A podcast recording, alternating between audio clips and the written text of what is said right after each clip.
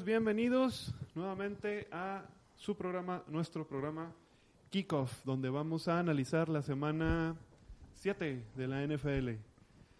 Mi nombre es Carlos Fernández y me acompaña el señor Marvin Olvera, que ayer estuvo en, en Revisando el Bar y ahora viene a, a su casa. ¿Cómo estás, Marvin? Periodista en toda la extensión de la palabra, señor. Comentarista, cronista y Eh, demás. periodista, periodista, que es muy diferente. Sabes que está, do- está dobleteando el turno, pero Perfecto. ¿qué, qué podemos hacer?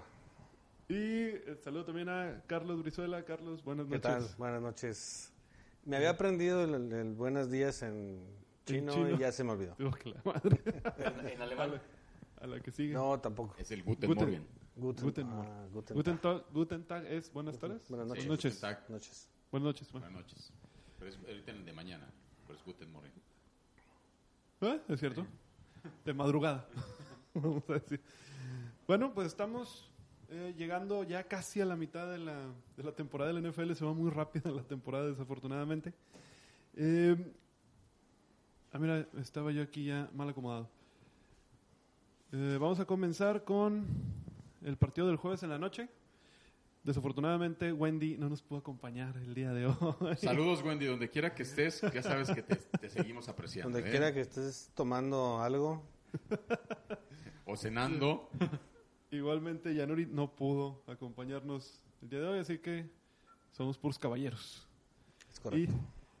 Y eh, bueno, pues los, los partidos que les tocaban a las señoritas voy a, me los voy a, a echar yo. Eh, en el caso del jueves por la noche fue el partido de Kansas City de visita en Mile High, eh, visitando a, a los Broncos de Denver. Y la victoria, pues bastante contundente de los jefes de Kansas City, 30-16. Realmente no hay mucho que decir del partido. Yo creo que lo que más Mahomes. eh, exactamente, lo, lo que marcó el, el juego fue la lesión de Pat Mahomes. Fue un- se dislocó la rótula de la rodilla derecha. No, es- no fue afortunadamente algo tan grave. Eh, sobre todo hablando de un jugador que era de los principales candidatos a ser MVP de la temporada, un espectáculo en ofensiva y que perderlo en eh, una, una lesión más de corebacks o, o de jugadores importantes en la temporada iba a ser ya como que complicado. Este, hablaban de la maldición del, del Maiden, del videojuego, que el, que sale, Sí, el jugador sí, que sale en la portada se lesiona. Pues había estado creo que dos, tres años que no pasaba, ahora pasó. Pero, Eh, pero yo creo que en parte a Mahomes, yo creo que es del, del constante golpeo que ha tenido últimamente. No sé qué opinas tú, Carlos. Este, últimamente ha estado muy golpeado Mahomes. Sabíamos el, el juego, el programa pasado decíamos que no sabíamos cuánto más iba a soportar. Si bien tiene una edad joven que le iba a soportar muchos impactos, sabíamos que en alguna de esas le podrían Sí, digo, es, es los, los corebacks no están hechos para recibir tanto impacto. Digo, las reglas por eso son así. Este, muchos nos quejamos de que los tratan como señoritas, como entre ellos yo, me, me cae muy mal que, digo, por los castigos, de repente hay golpes que, que no se ven tan aparatosos, que no se ven así, ahí están sacando castigos. Sí, ¿no? pero con unas monstruosidades de 100 kilos, arriba Sí, de no. 100 kilos enfrente, digo. se ven de- desde, desde la tele no se ven tan mal, quiero decir. Sí, no, allá adentro, adentro duele, pues claro que sí. Pero bueno, pues es parte de, de, de, de estos de estos corebacks nuevos que andan quiero creer, no no no vi no vi el golpe, la verdad es que no vi si estaba Eh, la corriendo, verdad, si la estaba verdad es que hacer es- algo. era un em, quarterback sneak. Eh, no, no termina siendo un golpe que le dan, es más bien que le caen sobre la rodilla, él estando ya empujando hacia adelante, eh, le caen sobre la rodilla. Pudo haber sido mucho peor. Pudo haber sido cualquier, eh, hasta alguna posible fractura. Y afortunadamente, este tipo de lesión lo pudiera dejar fuera alrededor de tres semanas incluso con una rehabilitación adecuada pudieran ser dos semanas. Pero lo más seguro es que Yo creo que Kansas lo- tres. se va a guardar las tres semanas. No le conviene Sí. arriesgar a una segunda lesión inmediata. Y por el récord que tienen y la división en la que están, que la verdad está muy, muy mediocre, no, es- no es necesario arriesgar. Fuera de eso, el partido eh, de un solo lado, eh, salvo, habíamos platicado la, la semana anterior que la tan mala defensa de, de Kansas City, eh, sobre todo por tierra, iba a permitir que Denver le corriera muy bien el balón y que con una muy buena defensa Denver pudiera meter en aprietos a Kansas City. Pasó justamente eso en la primera serie ofensiva de cada lado. Después de eso se volcó totalmente a favor de, de Kansas City, inclusive cuando sale, eh, sale por lesión eh, Pat Mahomes y entra Matt Moore, eh, que lo tenían retirado, lo, lo sacaron del retiro, y aún con él eh, en el campo no se vio una... eh, no, no se vio que perdiera tantísimo eh, Kansas City en comparación a que Denver tampoco seguía eh, inoperante totalmente. creo que tuvo la oportunidad Denver de ahí de presionar un poco más. No lo hizo, no sé por qué. Este, pero bueno, partido. De hecho, bueno, lo que Denver lo que mejor tiene es, la, es su, su ataque terrestre. Sí, sí, sí. Y lo, lo que menos usaron fue el ataque terrestre. Fueron 71 yardas por tierra únicamente. Sí, Flaco se va con 213 yardas sin, eh, sin anotaciones. Eh, hasta eso, el pateador, eh, Brandon Ma- McManus, que normalmente es un pateador certero, falla un gol de campo. O sea, la, la noche fue totalmente desaprovechada por, por el equipo de los Broncos de Denver. Yo creo aquí ya Denver nos había dado una buena, una mala, pero fuera de eso sigue pareciendo o, el mismo equipo que lo hemos visto los últimos, las últimas semanas. En el caso de Kansas City, probablemente van vayan a tener tres partidos fuera Pat Mahomes. ¿Qué tanto puede aguantar Kansas City? Porque le toca a Green Bay en la que viene, después Minnesota y después Titanes de Tennessee, que sería, digamos, lo más sencillo. Pero tendría oportunidad de ganar Kansas City sin su mejor hombre en ofensiva contra Green Bay o Minnesota. Yo, yo lo veo complicado con esos dos. Este, tal vez con Tennessee sí creo que tenga oportunidad.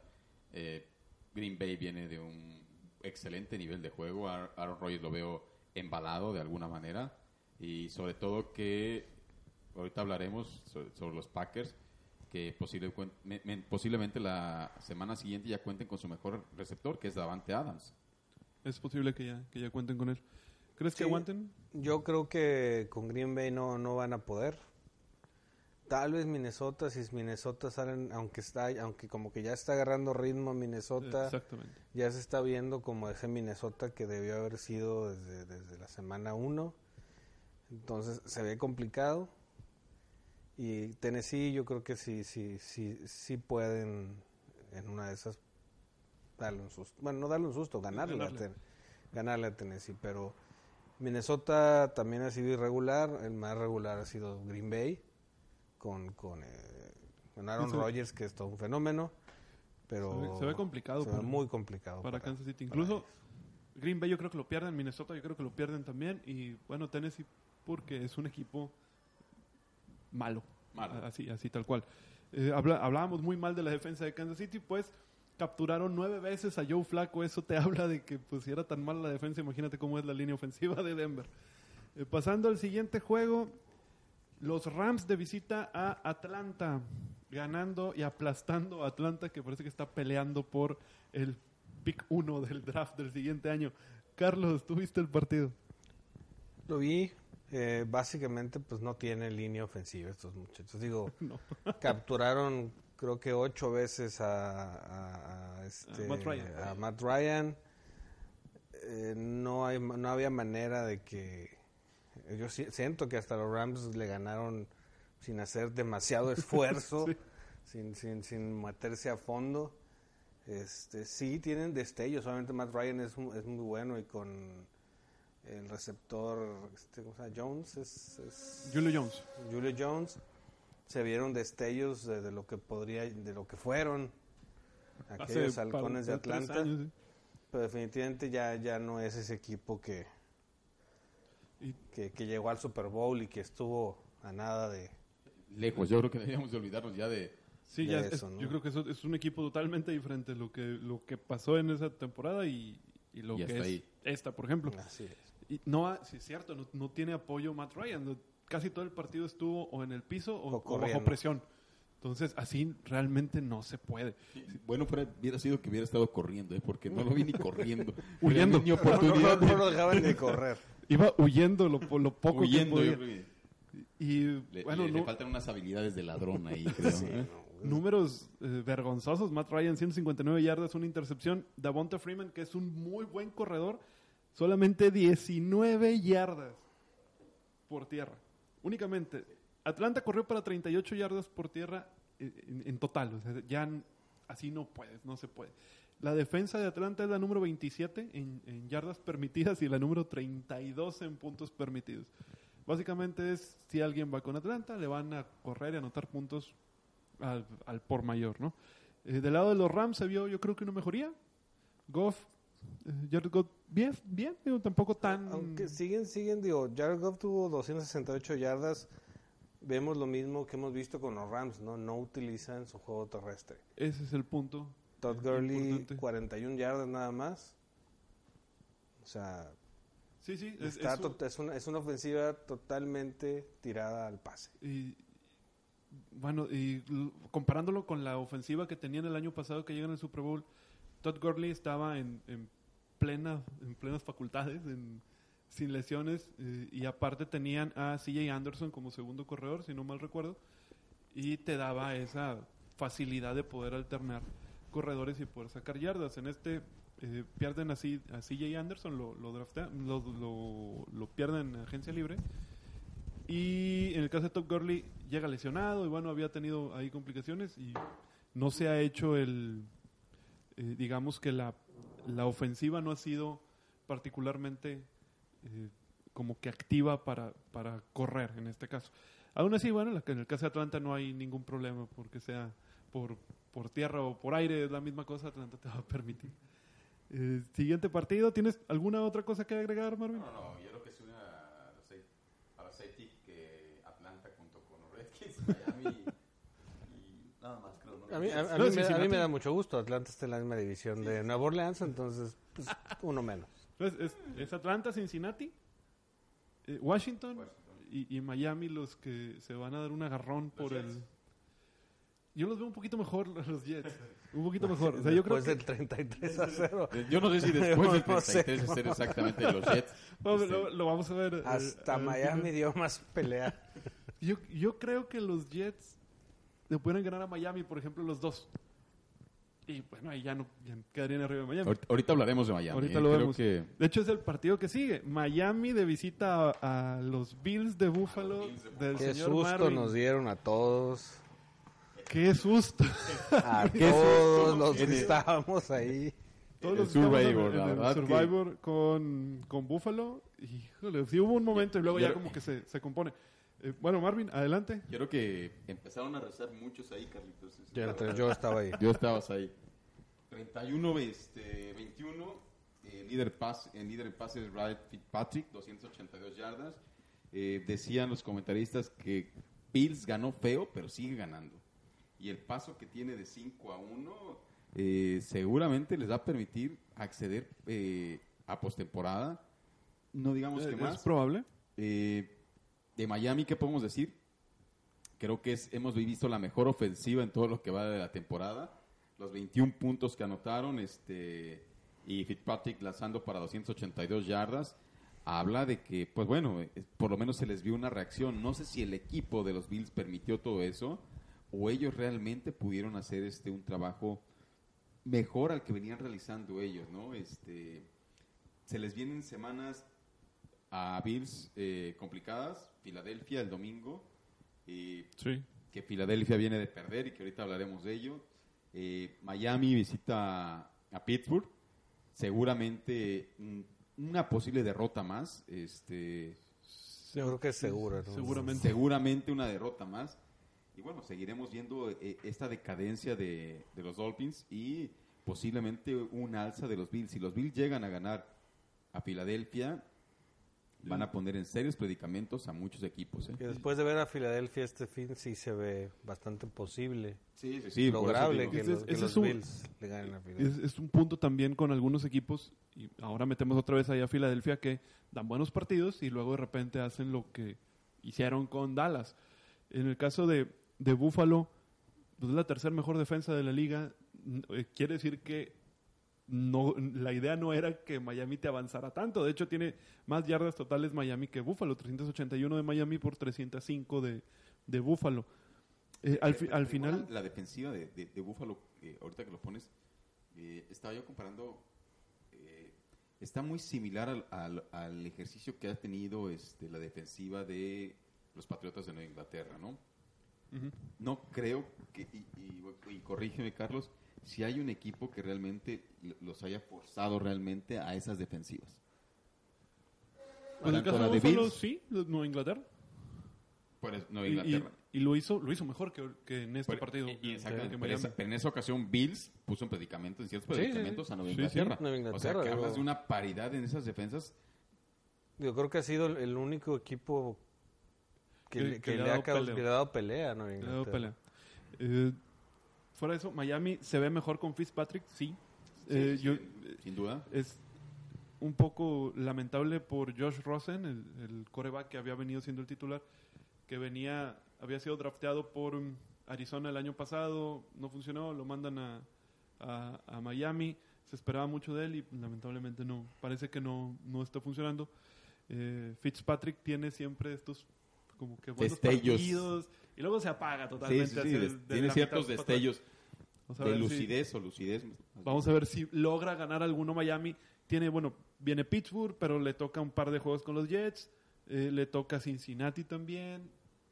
Pudiera a lo mejor por ahí Rescatar ganar, algo. ganar alguno, quién sabe. En el caso de, de Buffalo, eh, eh, Allen, el, el coreback, 202 yardas, dos touchdowns. Primera vez en su carrera que eh, lleva- se mete dos touchdowns sin intercepciones. Sí, Lo cual, más bueno, rescatable las sin intercepciones más bien. Eh, Porque, Josh Allen, eh. Sí, eh, rescatable las interce- que, eh, cero porque intercepciones. había tenido intercepciones en los anteriores partidos, más que nada. Exactamente. Se había tenido de dos, dos pases de anotación, pero Exacto. con alguna intercepción. En este caso no. Digo, es, es joven la carrera de Josh Allen y se le ven, se le ven facultades. creo, sí, sí, sí. facultades, sí, ya lo habíamos dicho. Se pudiera construir alrededor de, de este chavo. El siguiente partido, híjole, un partido bien feo. Jacksonville de visita a Cincinnati. Pobre Cincinnati, va y- bueno, recibe y pierde 27-17 a los jaguares del bigotón Minshew para poner su récord 0-7. Cincinnati es el que va a la cabeza de junto con Miami De están las primeras rondas. Sí, eh, cola con cola, nariz con nariz, medalla con medalla sobre el draft, el pick 1 de- del draft del 2020. Eh, la verdad es que fue un partido eh, poco espectacular. Eh, Sí, sí, sí, muy soso, la Muy- verdad. Yo lo muy- veía sí, aburrido hasta exactamente. cierto punto, ¿eh? Ninguna de las dos ofensivas obviamente son muy espectaculares que digamos. Minshew puede mover un poco mejor la ofensiva y se vio. Eh, en el caso, bueno, eh, Leonard Fournette aportando 131 yardas por tierra, lo cual es un desahogo bastante grande Y yo para creo que ahí fue la clave, de- mucho de la clave en esa parte. Exactamente. Lo comparas del otro lado teniendo a Joe Mixon, que para mí particularmente es un mejor corredor que Leonard Fournette, para mí. Y tiene dos yardas por tierra Joe Mixon en todo el partido.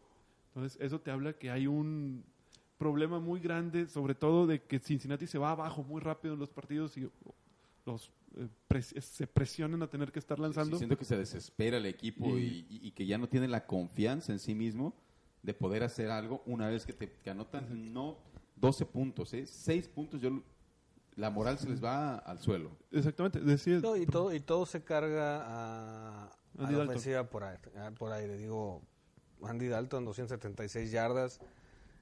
No es espectacular, pero se ve que está cargado Sí, sí. totalmente hacia... No hay un hacia- equilibrio. Claro, no, y Que al final es lo que, lo que se pretende siempre, tener un equilibrio. Exactamente. Sí, lo- aquí lo hemos dicho muchas veces, la ofensiva por tierra es la que te, te va a ayudar a que la ofensiva por aire funcione. Eh, Dalton, decías, Carlos, 276 yardas, un touchdown, pero tres intercepciones. Una de las intercepciones fue tan ridícula, un pase a la línea, a la línea de scrimmage, pues, eso no puedes hacerlo. Eh, y, Y, bueno, y que se comentaba ah, cuando finalizó la, el- la semana pasada que incluso el coach estaba analizando sentar a Dalton, ¿eh? Yo no creo que sea el problema Dalton. Incluso lo No, hemos no, no, visto. pero- En este partido se notó y lo hemos visto en los anteriores. Está muy parecido a la situación que vive Matt Ryan. En todo momento está siendo presionado. La, bol- la bolsa de protección se colapsa al segundo. No tiene tiempo para, poder lanzar un, un balón esperando que los receptores Pero terminen sus, sus trayectorias. rutas, sus, sus trayectorias, Es- no, es no muy- tiene calma. Exactamente, no, es muy complicado y también eso afecta a que cualquier corredor y no no- pueda ni siquiera llegar a la y no línea. es un coreback que se mueva mucho. Exactamente. Ah, Es ahí donde Que tenga iba. la habilidad No de- tiene una visión más amplia del terreno de juego que le permita poner tener una mayor amplitud porque Ni la por- velocidad para moverse entre y por ahí hablábamos de la jornada huecos. 3 o 4 igual o sea varios pases que tuvo que tenía tiempo para lanzarlos y los lanzó muy mal y tuvo varias intercepciones jornada 3 4 no recuerdo con qué equipos Eh, creo que no sé eh, está aparte de lo que tiene el equipo está siento afuera de ritmo a, a Dalton ¿eh? Yo no, no he visto que se, me- que se haya metido a un ritmo que le sea adecuado. Yo ya lo de- veo desesperado al hombre, o sea, como que ya no haya que hacer por lo mismo, o sea, Sí. no, lo no, no- pelirrojo no, no, no, sé si no, es el, el- el- la, la televisión son, o son las rayas del, del, del- del Ah, ah, uniforme. ah, sí, son sí. las rayas del uniforme lo que le refleja Eh, El hombre ya, ya está desesperado, ya no, ya no hay que hacer, ya, ya, ya, ya. E- Ese pase precisamente es, es sintomático de un tipo que ya no sabe qué hacer. Sí, exactamente. Es constantemente bajo presión, constantemente capturado, golpeado. Obviamente eso genera muchas intercepciones y va a estar lanzando muchos pases.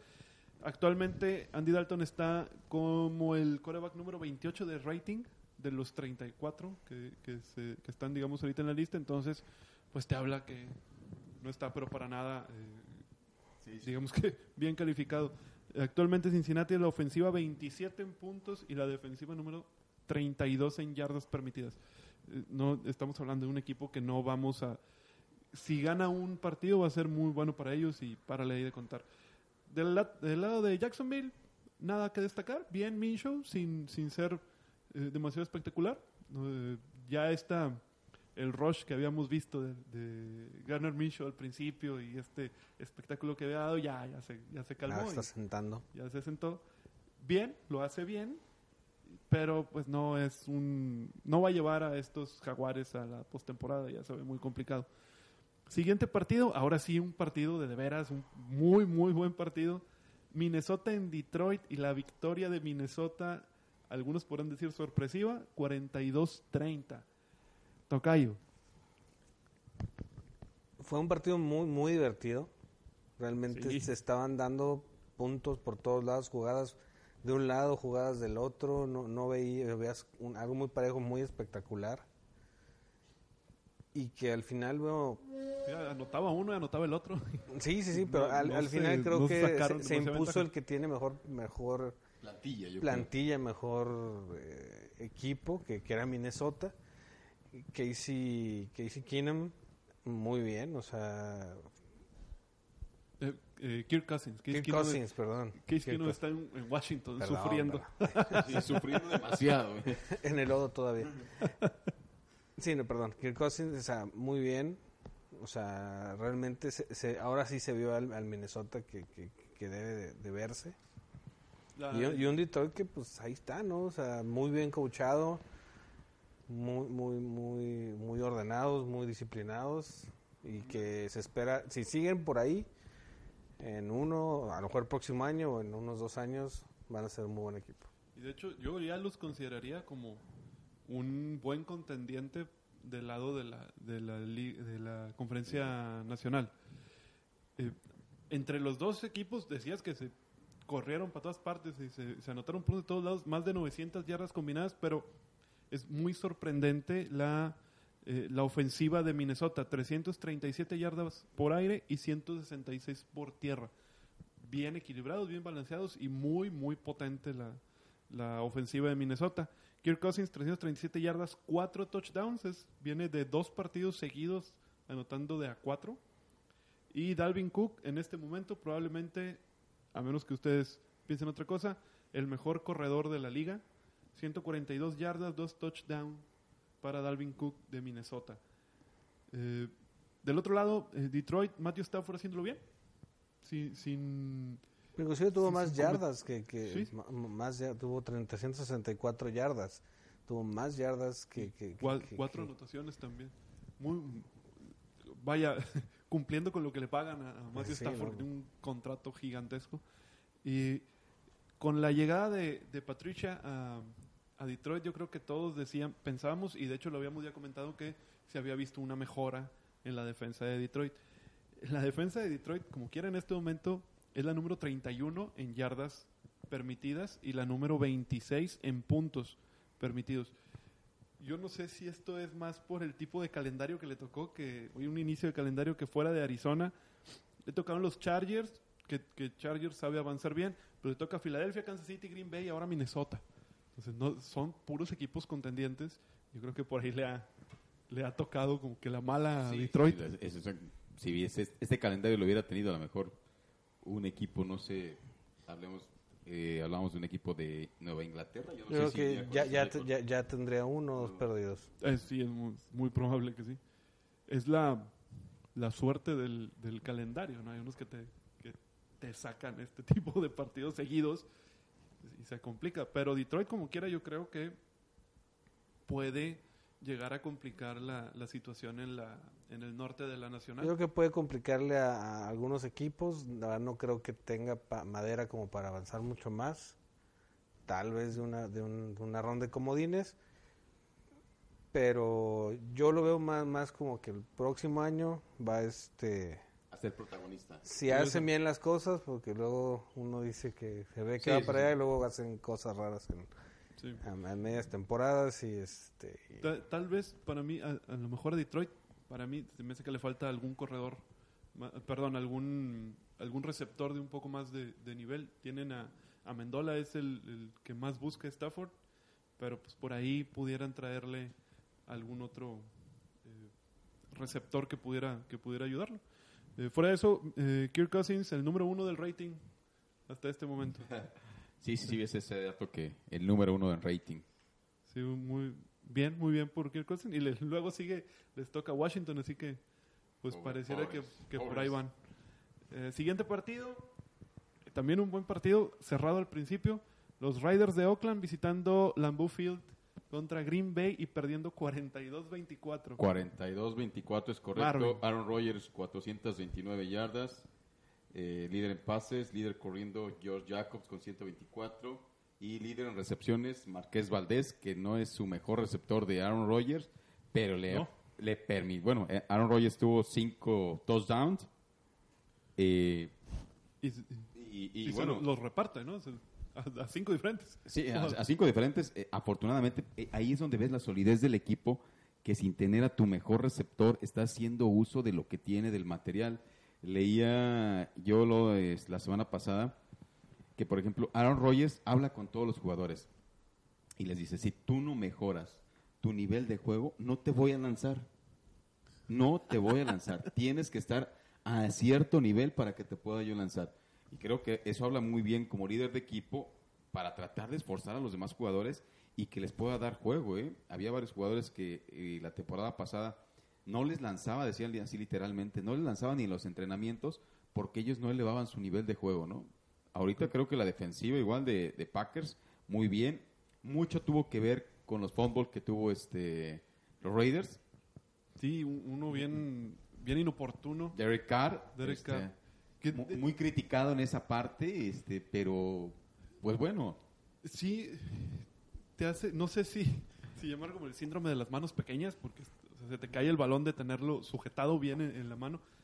Y aquí hay un punto, de hecho, lo había escuchado eh, en un debate que tenían en, en televisión, que decían si ese, ese fumble, ese castigo de fumble en, en zona de anotación era demasiado costoso o demasiado riguroso para lo que era en verdad la, La jugada. la- la jugada sí, sí. que digo para los que nos escuchan si no saben si tú si la ofensiva eh, suelta el balón hace un fumble fuera fuera una yarda antes si quieres de, de zona de anotación y la pelota entra a la a zona de touchdown y sale ya sea por un costado o por el fondo se toma como fumble recuperado por el por el contrario y salen a la yarda 25 entonces sí es una jugada un poco a lo mejor rigurosa la, la- Sí, rigurosa, ¿no? la falta- digamos que a lo mejor que injusta, pero pues bueno, está marcada así dentro de las reglas y ya hay que catarla, ¿no? Y- Este, Y este, digo, este fumble a, a la nada de anotar Derek Carr por, por tierra, eh, escapándose por su lado derecho, se lanza tratando de, de- de pegar al, al- al poste, al, ¿cómo se llama? El pile, algo así. Y se le suelta el balón antes de llegar, se mete el balón y sale por, por uno de los costados y bueno, se, se toma como fumble y se acabó la jugada y la, la ofensiva de Raiders en ese momento. Ah, y ahora este para Green Bay viene un, un fuerte equipo, un sinodal, y que yo diría que Kansas. Eh, va, va a ser un buen juego, creo un muy, muy buen juego. Eh, Davante Adams regresa a su mejor receptor que tiene Rogers. Eh, eso, eso incrementa todo el potencial que va a tener para lanzar a Aaron Rodgers. Y pues Sí. bueno, este, que creo que, que, que- que le vienen cosas buenas para seguir embalado como equipo, ¿no? Es correcto, y tienes a Aaron Jones en buen momento. Eh, Aaron, eh, Aaron Rodgers, el coreback más rápido en la historia de, de la NFL en llegar a más de 350 touchdowns en 172 juegos, es algo para destacar. Ahora, eh, los Raiders reciben, es una noticia que salió Houston. ayer, reciben a un corner de Houston, a Garion Conley, y eh, más bien lo mandan. Raiders manda a Garion Conley a, a Houston y reciben Houston. eh, un pick de tercera ronda en el del draft. te digo que reciben a Houston en la siguiente. Ah, y Ah, reciben a Houston. no, no me acuerdo, ahorita leo aquí la, la siguiente semana, pero eh, el movimiento fue así. Se va eh, cornerback eh, Garion Conley de Raiders a Houston y, y Raiders recibe una ronda de, un pick de tercera ronda para el siguiente draft dos- Nada más. un pick, 2020. nada más de tercera ronda. Nada más. Los obviamente ya pensando en el otro año. pensando en el otro año. Y han soltado a muchos jugadores en esta, sigue esta reestructura total de- del equipo. Piensan y piensan y piensan cada año, ¿eh? Sí, no, bueno. Pero Bueno, digo, un ahora- movimiento así es obviamente ya estás pensando en otro año. Este año ya lo diste por... ¿Qué- qué- Exactamente. ¿Cómo, cómo piensas reforzarte con esa tercera ronda? Exactamente, y aquí yo- el, el punto es alrededor de Derek Carr.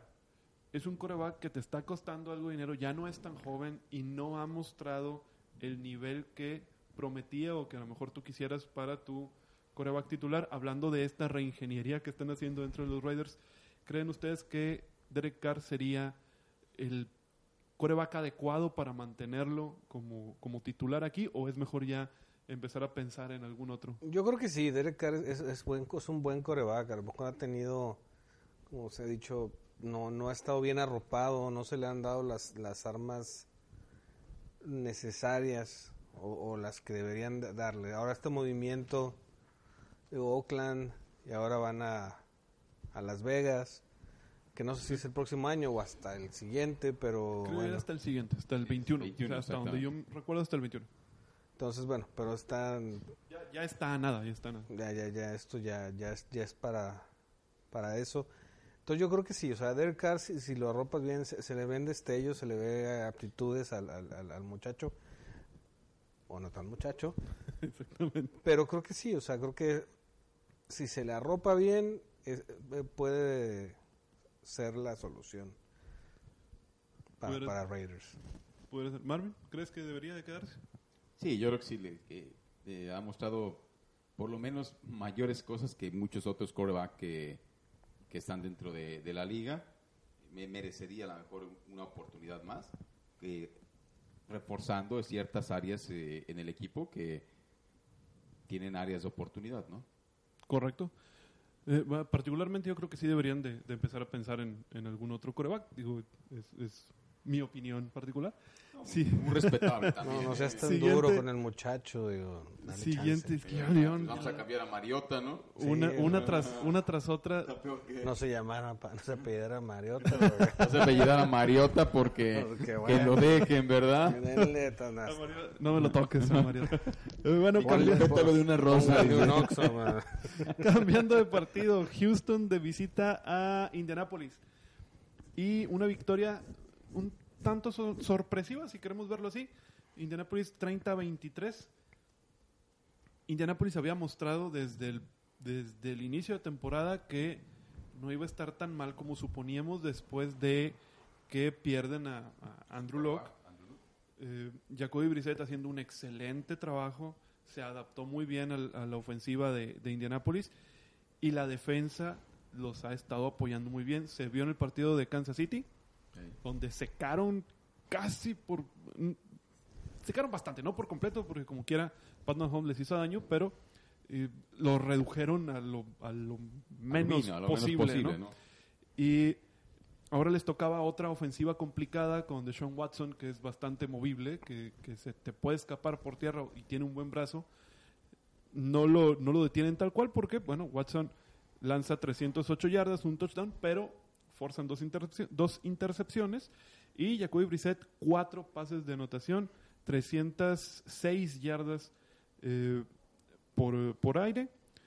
Repartió touchdowns a Zach Pascal, dos touchdowns, uno a T.Y. Hilton, uno a Eric Ebon. Eh, de Andrew Hopkins, 106 yardas y una anotación por el lado de, de Houston.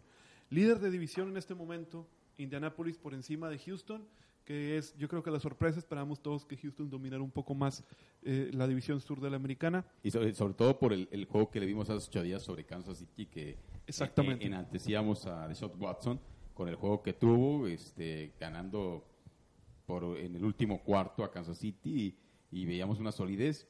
Creo que, no sé si le bajan decibeles, ¿qué pasa? Eh, aunque Eh, muy bien, igual Indianapolis, no hay que...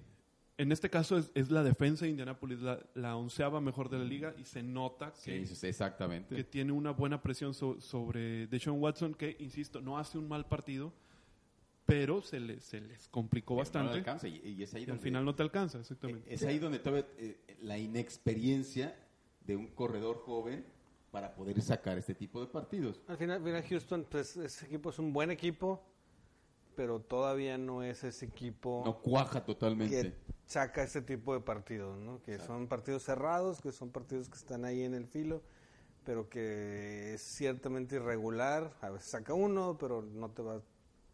eh, De tres o cuatro que estén cerrados, te va a perder La, la tres y te va a ganar paciencia uno, ahí ¿no? es, es fundamental Pero- para poder sacar. Y yo creo aquí, en esta división, al- al- bueno, eh, hay que esperar, pero pudieran meterse los dos, uno como campeón, otro comodín. Exacto. Y ahí es donde lo que dice Carlos se, se vuelve eh, importante. Hay que sacar este tipo de partidos en playoffs. Exacto. Y ahí ya no te van a tocar equipos tan Exacto. sencillos, ¿verdad? Pero si te ganan ahorita las presiones eh, en, este, en estos juegos de temporada regulares, eh, eh, es más difícil todavía cuando estás en un juego de postemporada. Claro, y muy bien Indianapolis. Yo creo, como quiera, que Houston tiene más empaque, tiene más equipo. Y en un siguiente partido, o, al final, yo todavía pondría a Houston favorito por encima de Indianapolis. El partido estuvo muy cerrado desde el principio. Eh, se había despegado un poco Indianapolis y Houston lo vuelve y, y lo aprieta, pero bueno, al final la defensa logró imponerse. Eh, nuestro siguiente juego, un juego eh, pues estuvo medio raro, por decirlo menos. Los gigantes recibiendo a Arizona, perdiendo en casa 27-21. Tocayo, ¿cómo viste el juego? ¿Cómo viste a, a Kyler Murray que trae tres victorias consecutivas? Consecutivas. Tres consecutivas. Yo la verdad, digo, un partido entretenido fue hasta es- hasta ahí entretenido. Yo re- realmente pues no le veo pues son dos, dos equipos no no buenos equipos equipos en reconstrucción equipos si, si lo quiere ver así eh, pero realmente a, a mí como, o sea, muy circunstancial el, el juego, o sea, muy no, no le veo empaque a ninguno de los dos. O sea, a lo mejor Arizona un poco más, los gigantes pues están ahí queriendo encontrarse a sí mismos. Este, Yo creo que, más rescatable de esto es, e- es, independientemente de cómo se dieron las circunstancias del juego, que fue este circunstancial por así decirlo, eh, eh, lo, de lo de rescatarlo de Arizona, o sea, en las primeras jornadas estuvimos a punto de crucificarlo por los juegos que habían tenido, eh, incluso cuestionábamos mucho los movimientos que habían tenido en las diferentes posiciones y los diferentes jugadores, y ahora de alguna manera eh, creo que están eh, haciendo, tratando de hacer las cosas bien, eh, no, no se van a mover a lo mejor de, de ese nivel, pero bueno, habla, habla muy bien de ellos, ¿no? Eh, que hayan sobrepasado esa, esa barrera que estaban teniendo al principio de, de racha incluso perdedora. De hecho, eh, sí, es un, el partido como tal no fue un partido demasiado impresionante ni, eh, ofensivamente hablando. De hecho, Arizona, los tres partidos que ha ganado los gana porque en el primer medio anota muchos puntos. Se, se nos cae en el segundo, en tercero y cuarto cuarto. Eh, en este partido no fue la excepción. eh, metió, me parece, 17 puntos en el primer medio. Y ya dejas en un déficit a, gigantes que ya no pudo solventar. Pero Murray hasta eso no, has- no fue un, un partido de demasiadas yardas. 104 yardas por pase, 26 corriendo. Eh, Arizona avanza 156 yardas por tierra, las mismas yardas que lo que hizo Yo, Gigantes por aire. Yo, yo de repente estaba, estaba, pe- de repente pensaba, estoy viendo un partido colegial sin las ganas de los colegiales, ¿no? Porque los, los colegiales sí le echan muchas ganas. Estos Sí, no, yo los sí, veía sí, muy así. eufórico, muy soso, Sí. muy... ah, muy se, se así veía nomás, así un- ¿no? un- como semilento el partido, Exacto, por decirlo como- como- de era alguna la manera. televisión, ¿no? Que le habían puesto ahí... Como que, estaba, como que estaba en Phantom el asunto. en el cuando, Phantom. cuando, cuando se, se te ocurre hacer este tipo de, de programas o shows de análisis de la NFL, te metes en el primer problema que es que hay muchos partidos a la misma hora y tienes o tratas de ver todos los partidos al mismo tiempo y obviamente ves un ratito uno, ves un ratito el otro y luego te topas con un Arizona Gigantes que lo ves cinco minutos Y le dices, cambias. Ya, no está pasando No, y nada, le voy a otro. Y se acaba el juego y, y a ver cómo estuvo. No, pues ganó uno. ¿Y cómo ganó? Si no parecía que estuviera pasando mucho en, en el juego. llega a pasar eso, ¿no? Sí, Eh, sí. Chase Edmonds de Arizona, 126 yardas por tierra, 3 touchdowns. Y a Daniel Jones le hicieron ver la suerte, si bien lanza 223 yardas, una anotación, una intercepción y dos fumbles. Y- y- y Los tres turnovers por culpa del coreback. Y, si no me equivoco, creo que en los picks pusimos por encima a Nueva York de, eh, de Arizona. Es que se veía, al menos yo veía a un Daniel Jones mejor, eh, mejor plantado en la situación de coreback. Sí, sí, sí. Aparte, regresaba con Barkley, que regresa, tiene 72 yardas y una anotación. Entonces, esperábamos, si bien con Hillman no lo había hecho mal el equipo, eh, le había quitado esa eh, necesidad de tener que lanzar tanto a Daniel Jones, yo suponía, y yo creo que todos lo hicimos, de que con Saquon Barkley se iba a ver todavía Exacto. mejor. Al final, pues simplemente Arizona lo hizo, lo hizo mejor, forzó a, a Daniel Jones a equivocarse, es un coreback novato también. ¿eh? Que, que- que va y que son de la nueva camada, ¿no? Así es. Arizona va mejorando bien, tres ganas consecutivos y es todo lo que, lo que se puede eh, hablar a- acerca de este juego.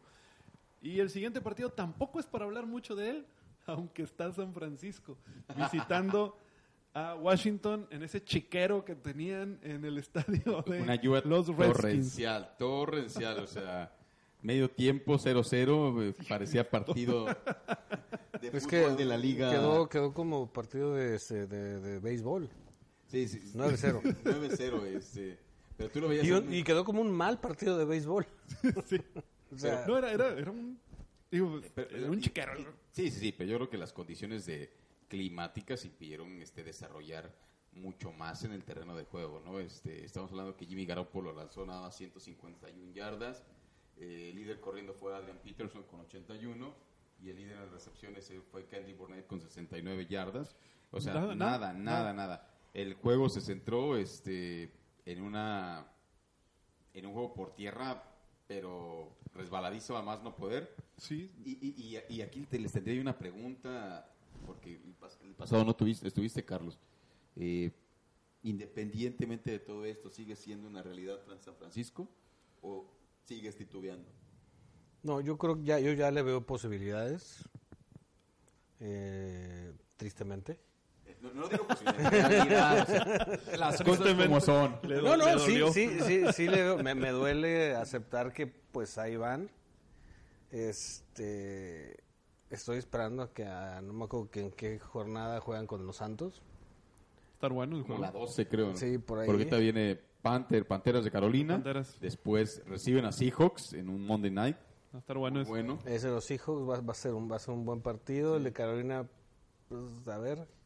Yo creo que va a ser buen, buen juego. Y este y después ya vienen con, con los Santos. Pero sí, yo ya veo un San Francisco con más empaque. Yo creo que ya, ya ese asunto de, de- del calendario ya lo dejamos un poquito atrás y ya, Sí. ya se le ve forma.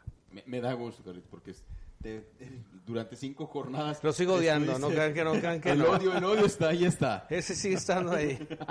No, y- pero, pero aparte, bueno, y bueno, de, de Washington, ¿qué hablamos, señores? Lamentable. No, bueno. O sea, no- no- una, creo que ninguno de los picks estaba a favor de ellos. No, obviamente no. Nadie No, está en, nadie en ninguna parte, yo creo que los aficionados de Washington suponían que iban a ganar el juego. Eh, Habla, se hablaba del medio tiempo que, pues bueno, la defensiva luchó por lo menos medio tiempo eh, y luchó más o menos, ¿no? Pero muchas, eh, las condiciones climáticas que, que se dieron en el terreno de juego. Yo creo que eso es el, el punto fuerte del partido. Tú ves lanzar y resbalándose el, el balón de, a Sí, los no, dos no, quarterbacks. se- no podían ni siquiera sostener bien el balón los corebacks. Era- La lluvia era demasiado, demasiado fuerte.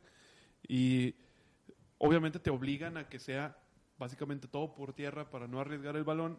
Y pues ni eso se podía hacer muy bien. Estaba muy resbaladizo el, el campo. Y, Y, sí, sí. y bueno, te- termina siendo hasta peligroso para San Francisco porque un error, un fumble, te pueden te No, puede y- anotar Washington y se te complica el partido. No pasó. Eh, eh, aparte de eso, termina Pero- siendo peligroso por la integridad física de los jugadores. También. Resbalarse, También, también. caerse, un jugador encima de otro. eh, No, que se, se te puede atorar mal- un, es un- ma- se te puede atorar los el pie, spikes, ese, o los, los spikes, tachones en el, exactamente. en el campo. Es- estuvo con sus novedades. Ahora, un dato interesante. ¿Quién se Broncos casó? envían al receptor a- ¿Quién se abierto Emmanuel Sanders a los Niners. Carlitos, Sí. yo creo que te dolió esa... De hecho, estuve eh, hasta como a las 7 de la noche todavía estaba... Titubeante. eh, no, mandando, escribiendo en, la- en las redes sociales del equipo, eh, un poco comentándoselas de que, oye, ¿cómo quieres mejorar si estás sacando a tus mejores, a tus mejores elementos? Enviarate selecciones de tercera y cuarta ronda en el 2020.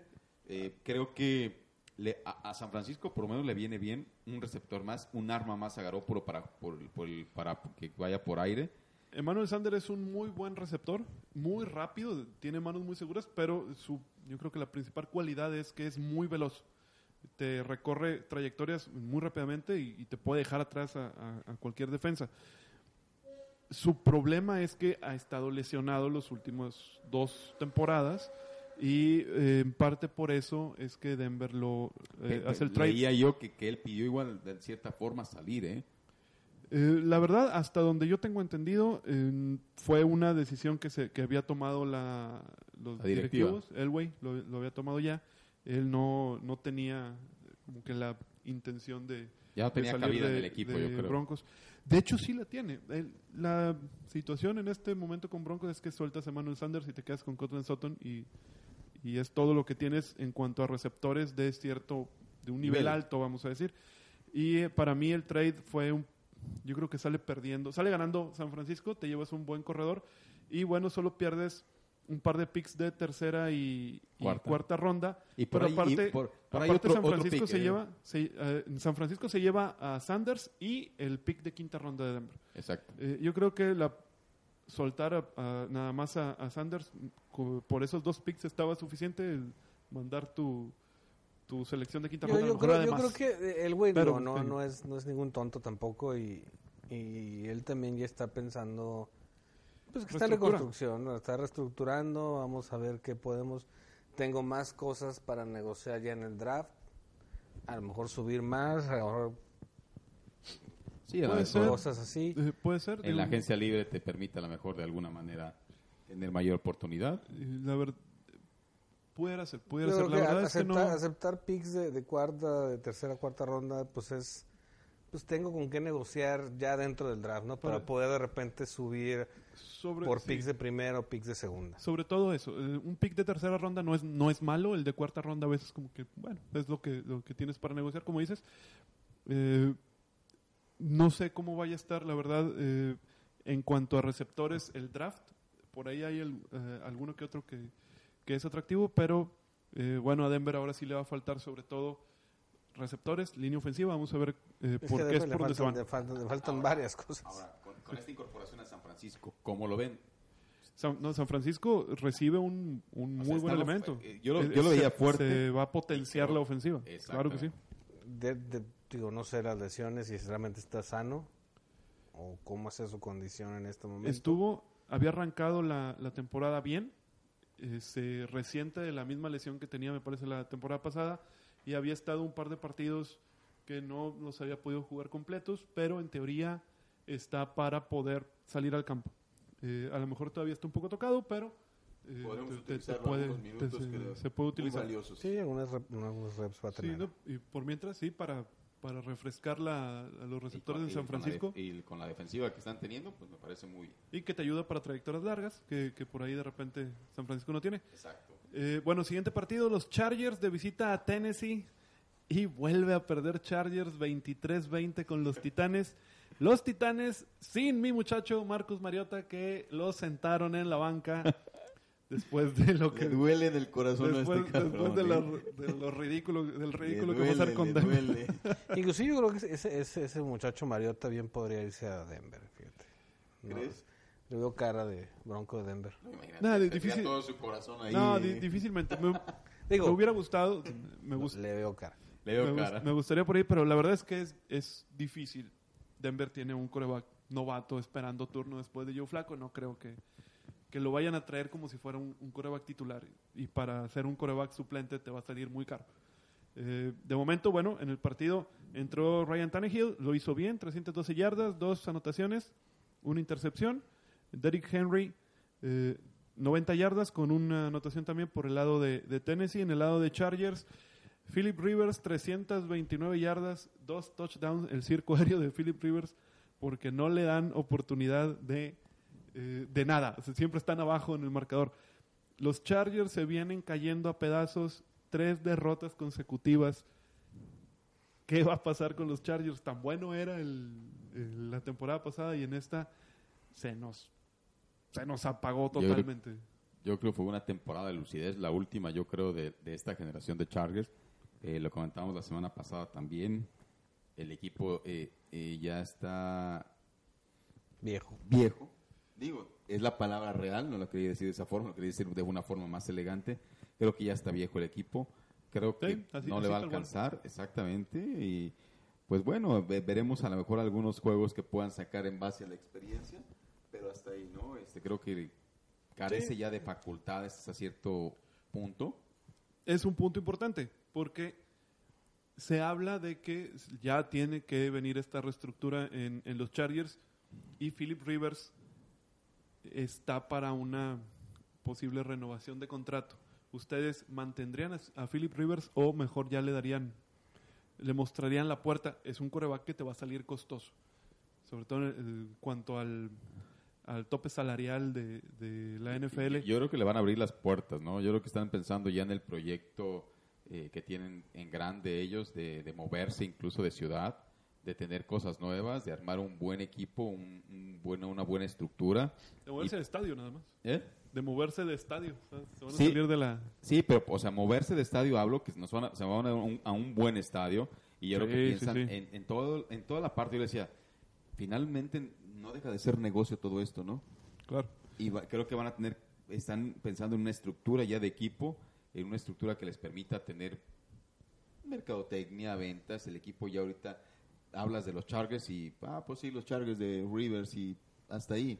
Ya, Ya- ya no tiene ese- están tan no, ya no. seguido Ahora, gran parte de, de los fanáticos, ¿no? ahora eh, Tocayo, en el caso de Tennessee, Tannehill ahora es el nuevo coreback titular y lo van a mantener. Eh, Mariota estaba en la misma situación que James Winston, que es su último año de, de contrato, del contrato de novato que tenía. ¿Tú esperarías que Tennessee le diera una extensión, un nuevo contrato a Mariota, o crees que lo van a dejar ir? Lo que pasa es que Tannehill tampoco es tampoco es la solución, se me hace, o sea, digo, hay- habrá que verlo, ¿no? Pero pues este, él estaba él estaba en, en- en Miami, Miami. y era la esperanza en Miami, todos todos creían que era bueno, el quarterback de Miami. Y, y no, Y no- y no lo fue. funcionó. Este, yo creo que sí van a intentar hacer algo con Mariota. Van a tratar de retenerlo y de, y de que realmente van a hacerlo así. Pero si sale por ahí otro equipo interesado que, le llegue a pagar más, pues él se va a ir. O sea, Mariota no, no, no, se va a ir por el dinero.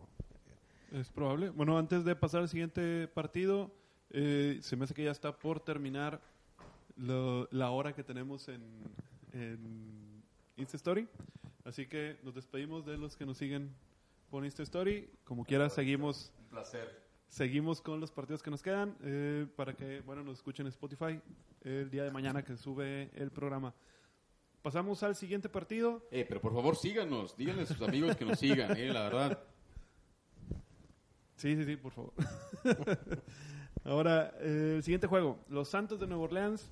Sorprendente, ahora sí la ofensiva. Venciendo a los Osos de Chicago en Chicago 36-25. Tocayo, tu equipo. Te voy, a decir, te vas a confesar que esta semana yo no fui con los Santos. Yo pensé que iba a perder con Chicago. Sobre todo porque los traicioné tristemente otra vez. Y Y me siguen demostrando Te que no debo hacer esas cosas. Ya hice planes en mi casa, toda la pared está pintada de no ir contra los Santos, pero bueno. Este, no iba a estar Alvin Camara. Eso fue lo, lo que a mí me, Te movió. me mo- dije, no, no tengo a Brice, Tampoco Camara. Alvin Camara. no tengo a Alvin que- Camara, no tengo nada. se esperaba que, Regresaba Trubisky. que se, que se dificultara. Sí, regresaba que, Trubisky. que- que iba a ser, yo dije, va a ser muy complicado. Desde que no tenías a Drew Brees, no tienes equipo. No, no, sí, Bueno. pero lo que pasa es que, digo, Bridgewater, es que Bridgewater, se- sea como sea, Bridgewater cuesta- les cuesta trabajo en la ofensiva. sí, todos estos partidos los han ganado, sí, gracias, gracias a la defensiva, gracias a los equipos a todo el trabajo en especiales, equipo. a todo ese trabajo en equipo y a, y a- y a Bridgewater le costaba, le cuesta trabajo. Yo veía, un- yo siempre he visto una ofensiva que le cuesta. Cosa que no vi ahora, o sea, ahora sí vi pases largos, lo vi haciendo cosas que no le había visto antes a, a Bridgewater. Y no quiere decir que... No, que- no habían llegado a 30 puntos, si no mal recuerdo, con ¿No? Bridgewater en todos los partidos en los que ha estado jugando. Y yo me fui exactamente igual que tú. Sin Alvin Camara, y de hecho, eh, en, la- el, en el programa anterior, cuando hacemos la- las predicciones, dije, va, va a ganar Chicago. Y, y bueno, sor- oh, sorpresa. Digo, yo estoy muy contento Oh, por eso, o sea, sorpresa. no, no, no, no, este, no, no me tomen, no me lo tomen a mal, pero yo, yo realmente pensé que, que iban a perder. Sí, y terminan, termina Bridgewater con 281 yardas, dos anotaciones. Y Latavius Murray, 119 yardas por tierra y dos anotaciones también. Entonces, eh, ahora muy bien la ofensiva de Nueva Orleans. Ahora sí. funcionó muy bien.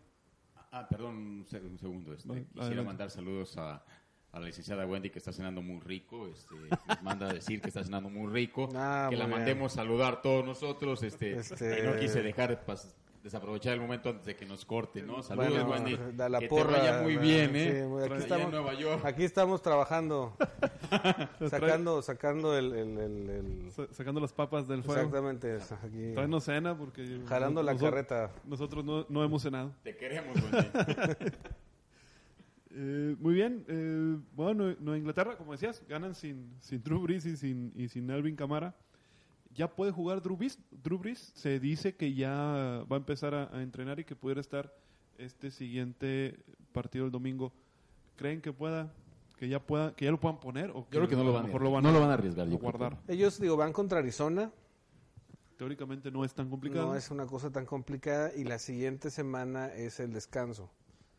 Entonces, de- yo creo que va- no lo van a poner de entrada, va, va a iniciar Bridgewater y dependiendo de cómo se desarrolle el partido puede tener a- algo de Algunos acci- minutos, a, lo mejor, para que empiece a agarrar ritmo. Sobre todo ya al final del partido, si es que no está muy, muy cerrado por alguna razón o alguna cosa, sí pude. Yo creo que sea está bueno que empezara a tomar ese ritmo de, de- de Que partido. lanzara un par de series. Sí, sí, un par de series ya al final o al principio, no, allá a la mitad, dependiendo de cómo, de cómo se desenvuelve el partido. Correcto. Eh, del otro lado, eh, Trubisky, 251 yardas, dos anotaciones, pero pues sigue sin, sin funcionar tan bien eh, la ofensiva de, de Chicago. Me, me- me- me preocupa tu maldición, Carlos. ¿Cuál maldición? ¿Cuál? sobre los ojos de Chicago que se iban a desinflar y parece que sí se están desinflando. A Yo nomás- yo quiero si no se decir- están desinflando, están cayendo a pedazos, cabrón. Yo les dije, se van a caer. O Nadie sea, me ahí, van, ahí van, Ah, ah, ahí van ahí van pedazo a pedazo, ¿eh? Que aparte la, la división en la que está Chicago es muy complicada. Complicadísimo. Con el récord 3-3, eh, sabiendo que tienes a Green Bay y a, y a Minnesota, no, se ve muy, muy y, difícil. y más como está jugando Green, Green Bay. Bueno, Green Bay es caso Sí, sí. aparte. Pero como está Minnesota, jugando había Minnesota, estado tambaleándose ahí, pero ya con lo que vimos esta semana y lo que hemos visto, Yo esperaría otra semana más de Minnesota, porque por ahí nos dio una sorpresita por ahí de la semana 3 o 4.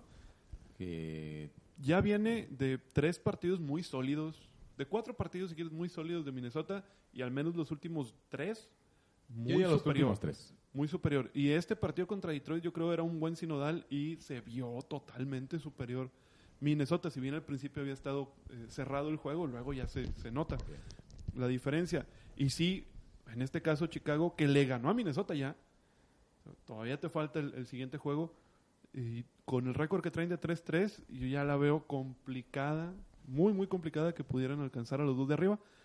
Y eh, en el caso de Chicago, día y noche, la ofensiva, eh, la ofensiva en puntos es la número 28 de la liga y la defensa en puntos es la número 4 de la liga. Entonces, hay varios equipos que, que su- sufren de este síndrome de tener una buena defensa y una horrible ofensiva. Eh, lástima por, por Trubisky que había mostrado buenas cosas la, la temporada pasada y bueno, en esta no se le han dado, eh, no, no se le han dado la- las, las cosas favorablemente. Siguiente partido, el señor Marvin lo vio, Seattle en casa recibiendo a los Cuervos de Baltimore. Eh, Yo, yo creo que la mayor sorpresa en esta jornada, de alguna manera, Baltimore eh, visitando Sí, yo creo que la sí. casa de los Seahawks este, y venía Seahawks que venía mucho, muy, bien. muy, Russell mucho, Wilson, muy muy o bien. sea, y aún así, por ejemplo, Russell Wilson tiene 241 yardas por aire. Eh, el, el líder corriendo, Lamar Jackson. el líder corriendo. O sea, 116 yardas. De- Ya lo de líder en recepciones fue Tyler Lockett. Pero, eh, eh, hijo, o sea, hablas, dices... ¿Ves, ves las yardas por pase de Jackson y no son, pero para nada como para no, no, sentirte para orgulloso. decir que, gana- que ganaste, ¿no? Tú dices, oye, tu quarterback lanzó 143 yardas, perdió el juego, no ganó porque aparte corrió 116 yardas y anotó un, un touchdown él. Pues, pues bueno, digo, Y aparte hicieron las primeras entregas de Russell Wilson en, eh, en la temporada. correcto. Eh, que Russell Wilson es, es candidato al MVP. Pero, Sí. eh, no sé, creo que hasta cierto punto le cae bien la derrota a, a Seattle. Le- A mediana temporada te hace ver ciertas flaquezas de tu equipo. Y- todavía no es y- algo que, que sea tan difícil de, No, no, de y asimilar hacia los van 5-2 el récord. Eh, pero lo bueno es que mis 49ers están ya dos juegos arriba. ojo, ojo. Y te falta jugar con Seattle. Si, si le ganamos a Seattle, Ahí va a estar para mí el, la, entre ese, eh, esa serie De dos partidos está quién se va a quedar con la división. con la división. Sí, definitivamente. Seattle es un buen equipo. Aquí, en este caso, bueno, pues tuvo ahí un tropezón con, con, con los cuervos. Pero definitivamente están para pelear la división con, con- Sí, con sí. San Francisco. San Francisco está arriba, gracias al calendario. y, y que bueno, Y que están jugando bien, digo, Ya se le, se le nota una, y que ya un están consistentes. y buen así. sistema completo, una excelente defensa de San Francisco. No hay, Pero no, no- no que decir nada. es que la mejora en la temporada. Falta- ¿Te atreverías a decir que es la mejor defensa en la temporada? No, no sé, la verdad. No, no, no, no me, a mí no, no me, no me gusta y no sé. decir no te gusta si- y no los quieres, dilo. No, no los quiero, digo, no, no, pero digo, puedo aceptar que son un buen equipo y que tienen empaque y están, y ahí van. Que, Y para- tuvi- que, han, que han tenido un calendario Más fácil. más sencillo y que eso los tiene donde está, pero, ya- pero ya se ve un equipo. Ya han tenido dos o tres pruebas, buenas pruebas, donde han demostrado. Y ahora, en la, la pregunta que dices, Descansa, nada más para cerrar esta Sí. parte. Y Seahawks tiene papita, ¿no? Atlanta. sí, una- sí, sí, o sea... para que se, se sirvan con cuchara grande ahí con, con los halcones. Exactamente. Yo sí creo que San Francisco es la mejor defensa de la liga actualmente. En números es la de Nueva Inglaterra. Creo que el perímetro de Nueva Inglaterra es mejor, pero la- toda la defensa como un grupo creo que San Francisco es, es mejor. Y le ha tocado rivales a lo mejor un poco más complicados que los que ha tenido Nueva Inglaterra. Si bien como quiera San Francisco ha tenido rivales sencillos. Pero ahorita creo que se le vienen dos buenos. Eh, para las Panteras de Carolina y después los Seahawks. Sí, y, y fuera de eso, eh, tus partidos divisionales es contra Rams y contra Seahawks. Son dos equipos fuertes. Si bien Arizona no lo es, pero aún así Arizona es un equipo que te puede dar más problemas que Miami que, Ah, y que Jets. Sí, sí, sí, sin duda. Entonces, y sí creo también que eh, Seahawks es mejor que los Bills de Buffalo. Entonces, sí, al menos en los, tus juegos divisionales son más complicados los de San Francisco que los de Nueva Inglaterra. Y, y, vaya, al menos por sinodales sí se la va a ver más, más difícil San Francisco. En base a eso creo que la defensa se ha mostrado mejor. Hasta ahora. Habrá que ver lo que resta de la temporada. Pero, Y, y bueno, ganan los Ravens, pero sí, a mí no me siguen convenciendo totalmente, ¿no? O sea, dan uno bueno, eh, dos medios malos, o dos malos, o dos buenos y uno malo. Eh, tienen No, que no. mostrar mejor consistencia eh, para si quieren hacer algo, yo creo. Sí, definitivamente, o sea, son, son un equipo inconsistente que, bueno, pero que, Ahora dio un buen juego. que- que- Así tan fácil. que se combinó con un tropezón de, de, de, de los Seahawks. Ahora, Lamar Jackson tiene 576 yardas por tierra. Tiene más yardas que siete equipos completos de la NFL. tiene más yardas que... Eh, po- por, eso mi risa cuando leía yo este Russell Wilson tantas yardas, el, mejor eh, por aire, y, y el- y el otro lado, el mejor por tierra, el otro coreback, y pues, jugaron entre ellos. Es, es una... es, una cosa muy, muy rara. Mark Ingram, 46 yardas por tierra. Lamar Jackson, 116. Es- bueno, eh, tiene más yardas Lamar Jackson que, que los Chargers, que Atlanta, que Pittsburgh, que Chicago, que Miami, Cincinnati y Jets. Y los Jets teniendo a Le'Veon Bell. Y Cincinnati teniendo a Joe Mixon. Sí, Ándale. exactamente. Tienes Muy, muy buenos Devonta corredores. Freeman en, en Atlanta. Aún así, Lamar Jackson lleva más yardas que todo el equipo junto. Sí, sí. Eh, bueno, ¿quién, ¿quién dice que las ofensivas universitarias no funcionan en la NFL? no? Hasta Para que lleguen las lesiones. Espere- esperemos, esperemos que no, digo, no, no Sí, hay que- a nadie le deseamos No, no hay que que desear a nadie, pero digo, Exactamente.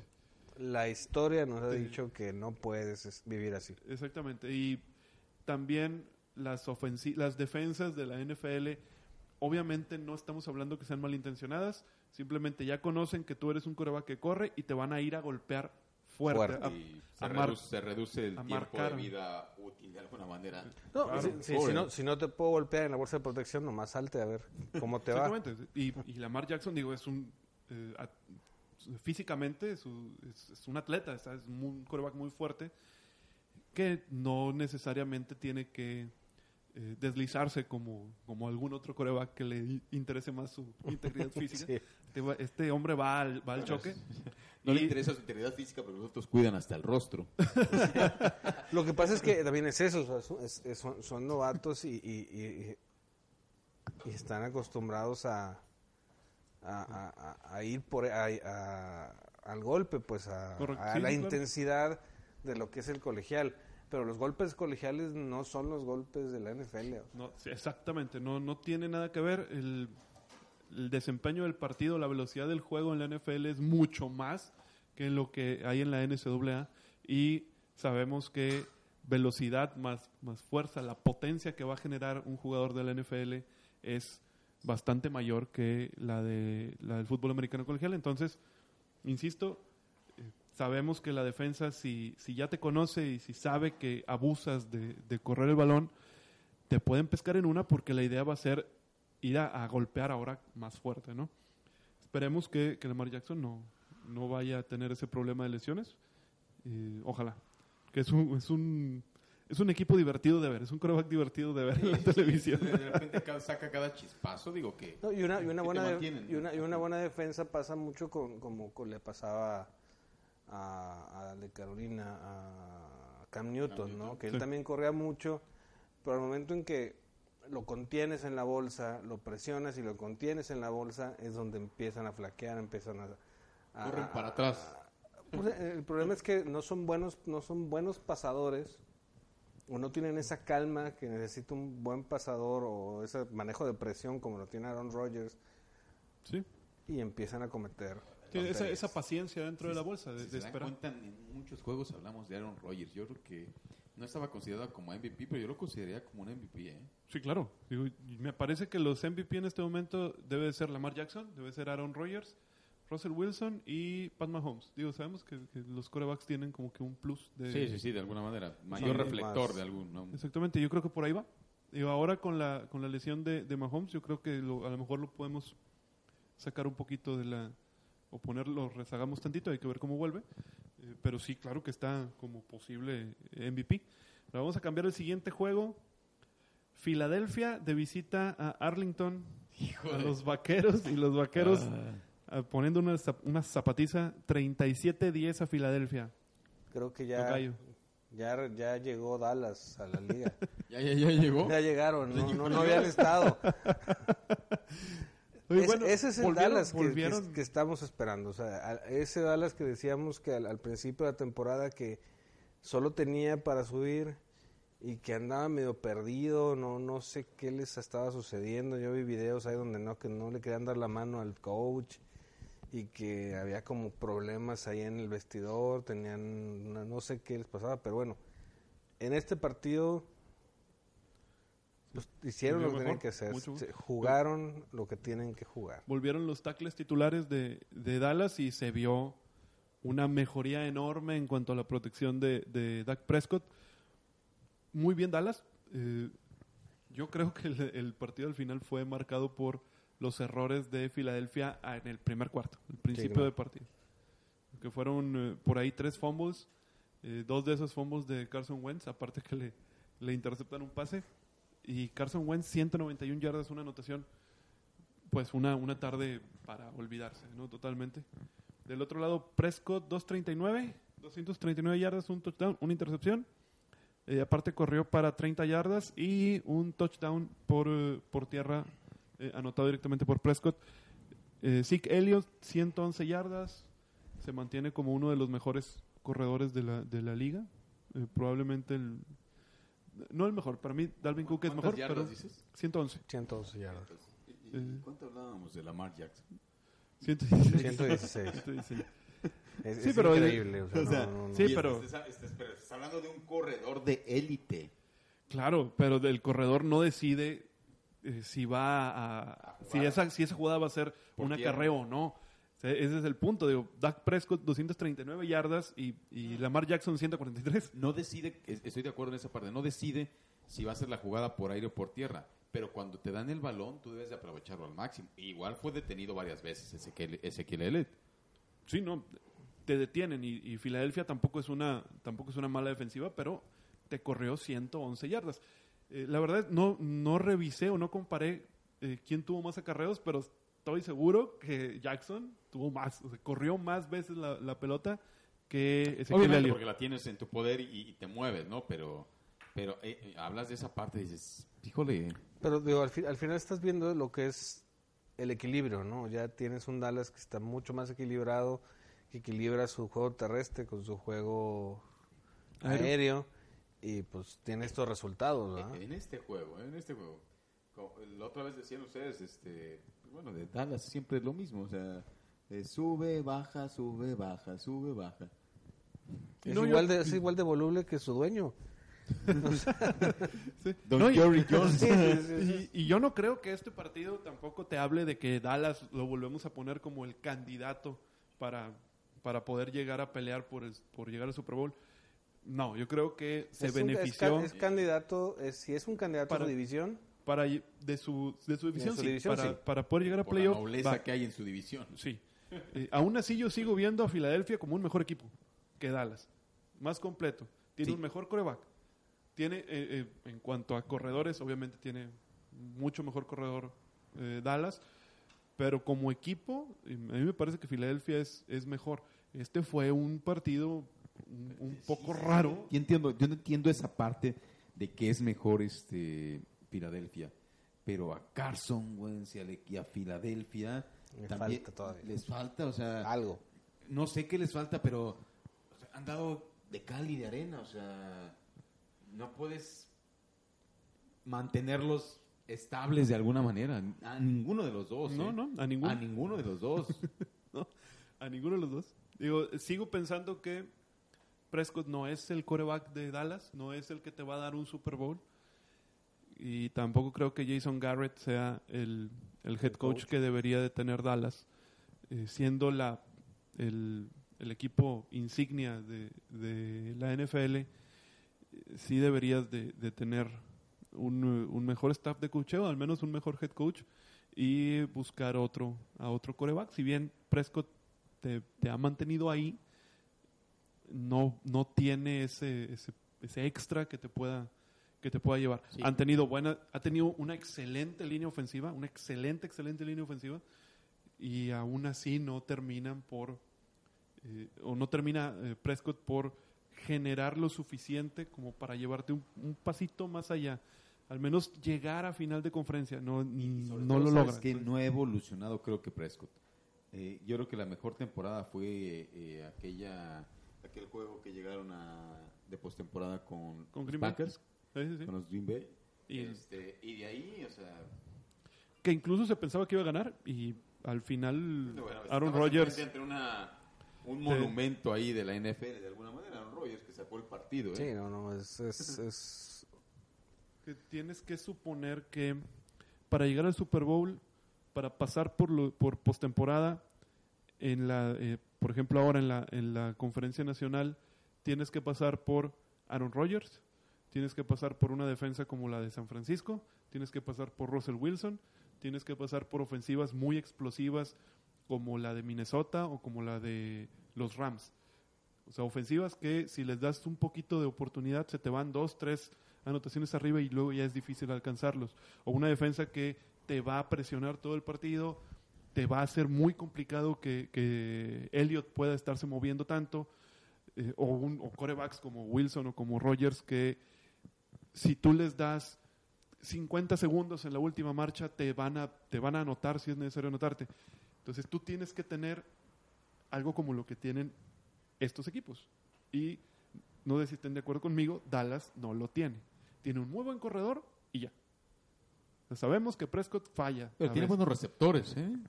Sí, pero no tienes un, un buen coreback que, que esté lanzando constantemente bien a, a estos buenos receptores. Tienes buena defensa y la defensa de repente a veces lo vemos que no que termina por no Pues funcionar. traen a Mariota aquí, ¿cómo ves? Pues digo, a, a- a- a Jones le alcanza el dinero, yo creo que sí podría pagar. Sí, ¿no? Que yo creo que, por ejemplo, Pero, tú- y, ahorita, precisamente este año, eh, se le vence a, a el, con, los- con el contrato a Ezequiel Elliott, no a, No, no, a Elliot le, le acaban de renovar. A Prescott, a Prescott. a Prescott se le acaba. Y Prescott quiere un aumento considerable. sustancial. ¿no? considerable. Y quién sabe si se lo vayan a dar. Y, por ejemplo, Digo, va a depender Sí. de hasta dónde llegue. Exactamente, pero vamos a, digo, vamos a suponer antes de pasar ya al último juego, hay una buena, eh, hay una buena generación de, de corebacks en la NCAA, el de Alabama, eh, Tua Ta- Tagovailoa, que, que viene bien, Justin Herbert, ya lo habíamos mencionado, eh, eh, Jake Fromm de Georgia, también bueno. A lo mejor pudieran no estar, no, es, no va a ser sencillo que Dallas esté tan arriba en el draft como para poderlo sacar, pero hablemos que probablemente Philip Rivers pudiera estar disponible. Si bien ya es un, un coreback veterano, lo puedes traer, te va a funcionar una o dos temporadas y a lo mejor pudieras negociar algo para traer alguno de los corebacks jóvenes de, de esta camada que te pudiera funcionar y tendrías una mucho un mucho mejor futuro a corto plazo que lo que tienes con Dak Prescott a mi parecer si estuviera disponible por ejemplo Philip Rivers. Si va a estar disponible Winston o Mariota quédate con Prescott. Tampoco va a haber un cambio tan exagerado No, sobaje está tu muchacho. Tan gacha. Ah, no, la, la verdad sea dicha, Mariota me parece que, que La verdad, sí, Ches Mariota es guapo, pero... Está guapo, pero, pero hasta ahí. Pero hasta ahí. Mariota es guapo y punto. No, y hawaiano. ah, no, bueno, soy... Yo no sabía qué tal te baile. No, pero fuera de eso, me parece que Mariota tenía un techo muy alto y ya lleva varios años en la NFL y no lo ha mostrado. Ya era, ya es tiempo suficiente como para que se mostrara. Y Dak Prescott, para mí, tiene un techo más bajo, pero ha, ha estado más cerca de ese techo. Entonces, yo creo que eh, traer a Mariota o a Winston, eh, suponiendo que, te, que pudieran ser, que pudieran despertar y, ser la solución de tu equipo, es, es muy, muy arriesgado. No, no creo que sería un movimiento adecuado para una franquicia de la NFL. Eh, bueno, fuera de eso, es la victoria más amplia que ha, que ha tenido Dallas sobre Filadelfia desde 1998. Y Ezequiel Elliott llegó a las 6.000 yardas por tierra. Bien, el- bien, el, bien el hambriento Mandalo. Ezequiel Elliott. Último partido, el del lunes por la noche. Y Ah, la salvaje golpiza que le arrimó Nueva Inglaterra a los Jets. Blanqueado. En el MetLife nada, Stadium. Nada que opinar. Era- 33-0. No, no era predecible la golpiza tan, tan tremenda. Digo, era predecible que iba, iba a ganar ampliamente Obviamente. Nueva Inglaterra, pero no así. Si preguntáramos ahorita, y, y, ¿qué opinas del juego, güey? La respuesta ya me la sé. No sé. No sé porque... No, no sé, o sea, es... es, No, es- no vi o sea. Jugó solo Nueva Inglaterra. Exacto. Sí, sí, pues nunca llegó, llegaron los Jets o, o- o mandaron a quién, o sea, Lo- los, a los los, Jets, de dónde. Los Jets y Sam Darnold en este, en este partido es la descripción gráfica de un de una chiripa o de o, sea, de, haber ganado el partido anterior. Haz de cuenta que te lo dice, fue, fue casi de suerte cómo le ganaron y cómo se vieron los Jets contra Dallas a cómo se ven ahora con Nueva Inglaterra. Gracias a, Dios- gracias bueno, a, Dios o a quien sea, aunque ustedes digan, ganó Dallas. Porque si hubiera perdido Dallas, Dallas hubieran despedido a Garrett. Es posible. que- ve ve- ve la Mira, no. golpiza que le arribaron a, a los Jets. Y te vinieron a ganar a ti. Que se- obviamente lo hemos dicho hasta hartarnos aquí. Los castigos o los turnovers es, es algo que es, es ley en este deporte. Te hacen perder el juego y los Jets tuvieron seis turnovers en el partido. Sam Darnold, 86 yardas, cuatro intercepciones, un fumble. Hubo otro fumble aparte por ahí. Eh, Livion Bell, 70 yardas por tierra. Brady, tranquilo. Sí, estuvo tranquilo, Brady. No, no necesitó. La defensiva contuvo todo. ¿eh? Sí, Brady lanzaba eh, como si estuviera practicando, yo lo veía. El- ahí te va, y te el- va, y te va. ese perímetro de Nueva Inglaterra porque eh, los, las cuatro intercepciones fueron a cuatro diferentes, cuatro diferentes jugadores del perímetro de Nueva Inglaterra se los llevaron. Entonces, a donde lanzara Sam Darnold era un problema. Y No, un caos total. Cleve- sí, no, terrible. Los visita Cleveland a Inglaterra y Nueva York eh, va a Jackson. Anótale otra otra victoria en Inglaterra con Cleveland, no veo forma Sí. de que- Bueno, Bueno, a ver, señores, ustedes apostaban por Cleveland al inicio de la temporada. Sí, sí, Yo sí. cuando estuve sentado aquí, ustedes firmaban porque Cleveland iba a ser muy protagonista. Yo les decía, Sí. no echen las campanas al vuelo, bien apenas de Es que- contratar a los jugadores. No, es que, es que tienes que asumir en base a lo que, a A lo lo que, compras, y a lo que tienes en el roster, si va a ser una buena temporada o, o no. Y, y Cleveland tenía. Y Cleveland el, año pasado no tuvo, digo, no, no es que haya tenido una excelente temporada, pero No venía bien. O sea, venía bien y se reforzó este año y dijimos, bueno, pues sí, puede Sí, ser que sea contendiente ahora sí. Se esperaba incluso mejor. Pero a la lo que buena usanza de. Cleveland, Me parece increíble, o sea, lo que decían en ese... Y yo les decía, están mal, chavos. San Francisco va a ser mejor que Cleveland. No, no, no, no, no, no. Bueno, eh, aquí hay un punto. Jimmy Garoppolo, y lo- yo sigo diciendo que Jimmy Garoppolo es un coreback todavía no muy seguro. No, Te saca la defensa. Del otro lado, Baker Mayfield había mostrado mejores cosas. Y Había. cierto- había, sí, sí, claro. La, la temporada pasada no se había visto incluso tan mal o tan volátil el equipo como en esta temporada, en el caso de Cleveland. Se había visto más mejorando eh, semana tras semana y, y- y Ajá. digamos que un poco más estable. Y estoy de acuerdo con lo que dice con lo que dice mi tocayo, que si no te había ido tan tan mal como en otras temporadas y ahora te, te, eh, mejoraste el equipo o te reforzaste con, con Cleveland venía jugadores una de élite temporada de, si no me acuerdo, de 0-16. la- hace dos temporadas. Cero, o sea, de no ganar absolutamente un solo partido. Sí, en, en la pasada, eh, no, no recuerdo exactamente cuántos, eh, cómo quedó. Creo que como quiera queda con, con Récord perdedora, perdedor. pero... Pero, Pero de- después de la mitad de temporada empieza pero creo que ese gana por lo menos unos seis partidos. seis, siete, algo, nueve, algo una así. Después de la, Sí. de, la, pri- de la mitad de la temporada es cuando empieza a ganar. Cuando entra Baker Mayfield a- Exactamente. como titular. entra Baker Mayfield. Ahí se, se ve una mejora. Entonces dices, bueno, ahora un Baker Mayfield con un poco más de experiencia, Con Odell Beckham Jr. y ya con Nick, con eh, Nick Chubb, ya más Corredor. asentado, un buen corredor. que- que- que Nick ha sido lo mejor que ha tenido Cleveland. ¿eh? O sea, ha sido... Sí, Lejos de todos los demás, es lo mejor que ha tenido Cleveland y párale de contar. sí, sí, la verdad sí. Sabías, bueno, tienes a, a Jarvis, tenías a Jarvis Landry, que es un muy buen receptor, y ahora tenías a Odell, a Odell Beckham Jr., que es uno de los mejores de la liga. Y Está bueno, arrepentidísimo, ¿eh? Arrepentidísimo. pues le pagaron muy bien, a lo mejor Y no- aparte- no, no sí, se sí, arrepiente sí, tanto. sí. No, no se ve un cuate que, que, que, el- que él va por el dinero, ese muchacho. Y ahora, ah, Es competitivo, sí, pero... Lastimosamente se ha vuelto en muchos de los deportes de esa manera. Mercenarios los jugadores. Sí. pues, Merc- no, no, no. no, no, el- el- sí, estoy de acuerdo. Y, y se ve, por ejemplo, Eh, en el en ser el fútbol se mercenario- ve más. El ser mercenario creo que demerita muchas veces incluso los niveles de juego que se tienen. ha habido muchos, eh, sobre todo los corebacks, que muchas veces eh, no están listos para, para, para, para ser titulares y deberían de quedarse a lo mejor un año, dos años, aprendiendo un poco más de, de- de los que estén ahí como titulares y después, ok, ya, ya iré para allá. Pero creo que este esa ambición, ese ese milenialismo de, de- de estos niños, pues los lleva a eso, ¿no? Y, y- y ha habido fracasos grandes. M- muchos fracasos. O sea, Es correcto. Eh, bueno, eh, ya para, ter- para terminar con el partido, eh, Sonny Mitchell, 42 yardas por tierra, pero 3 touchdowns. Cada vez que anota Mitchell, los Pats ganan. Han ganado los últimos 12 juegos donde él ha anotado algún, algún touchdown por tierra. Con eso terminamos. Semana 7, una semana...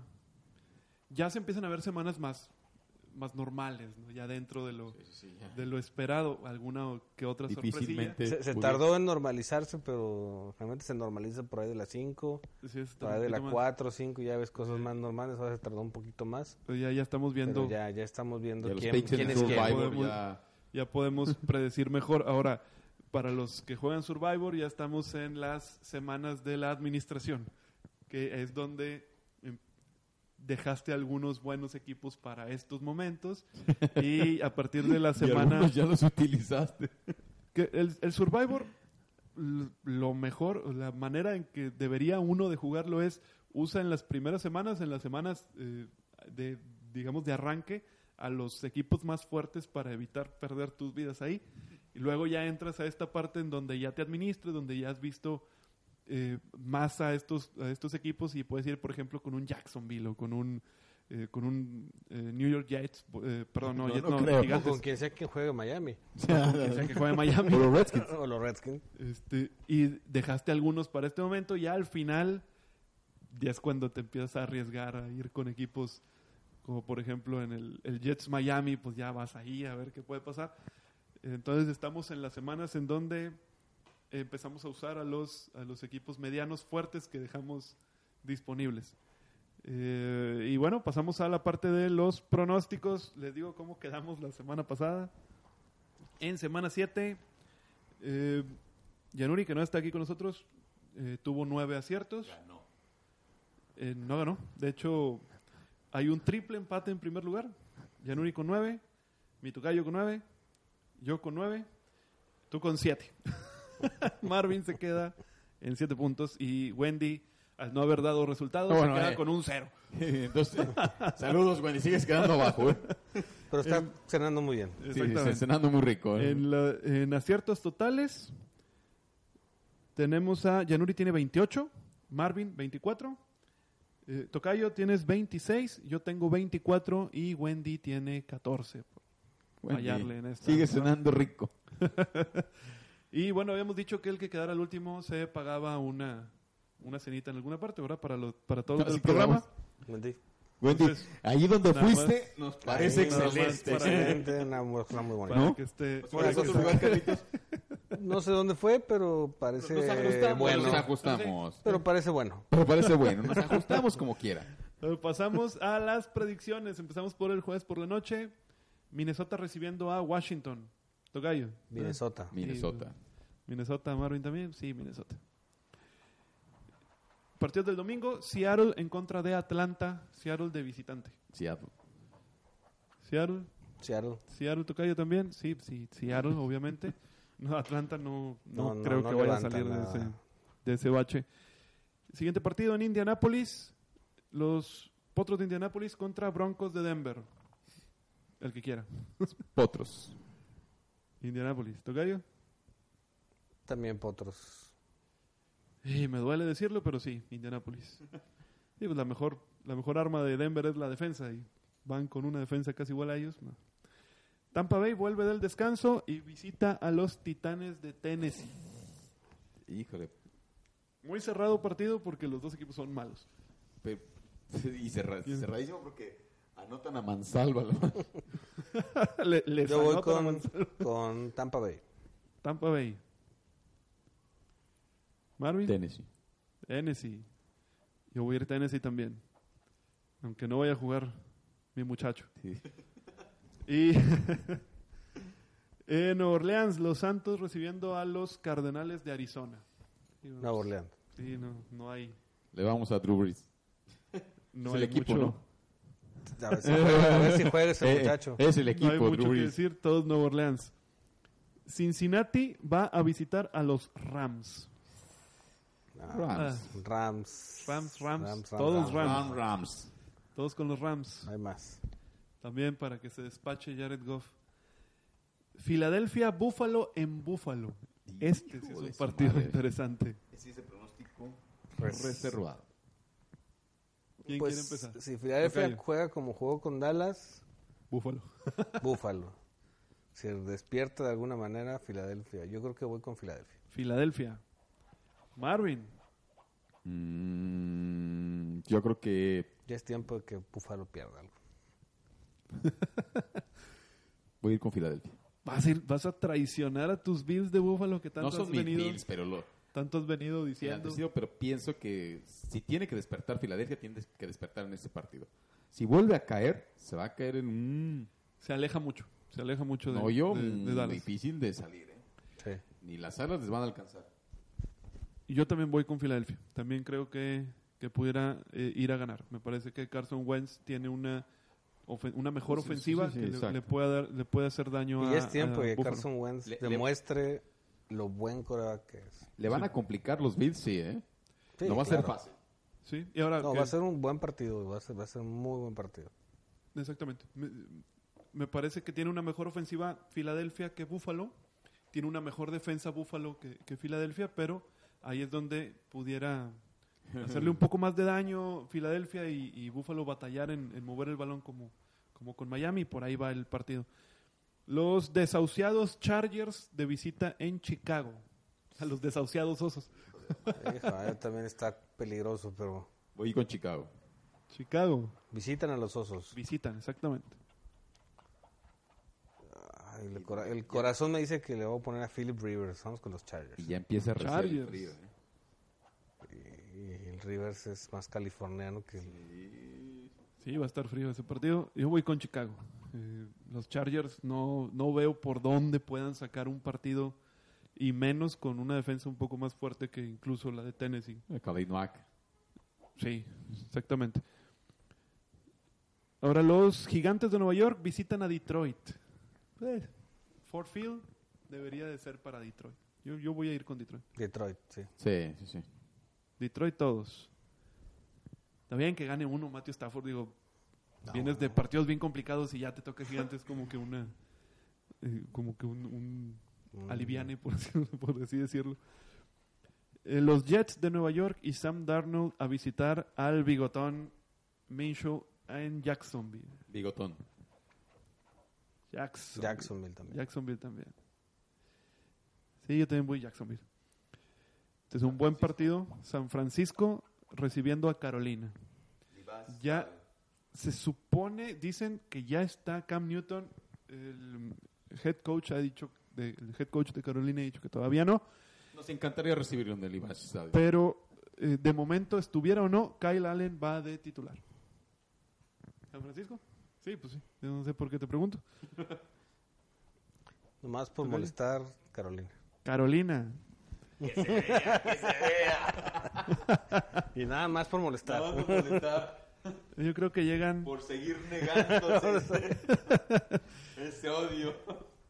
Pues, Me parece que está jugando muy, muy bien Carolina los últimos partidos con Kyle Allen, pero es mejor equipo San Francisco. Me parece que va a ganar San Francisco. Va a ser un buen partido también. difícil, pero gana. Los Riders de Oakland visitando a Deshaun Watson y los Tejanos de Houston. Houston. Houston para Marvin. Houston. Houston para Carlos. Houston yo también. Cleveland contra Nueva Inglaterra en Foxboro. Os digo. ¿Qué, qué puedes decir? No, ya, o sea, no nos preguntes y ponlo. New England parejo.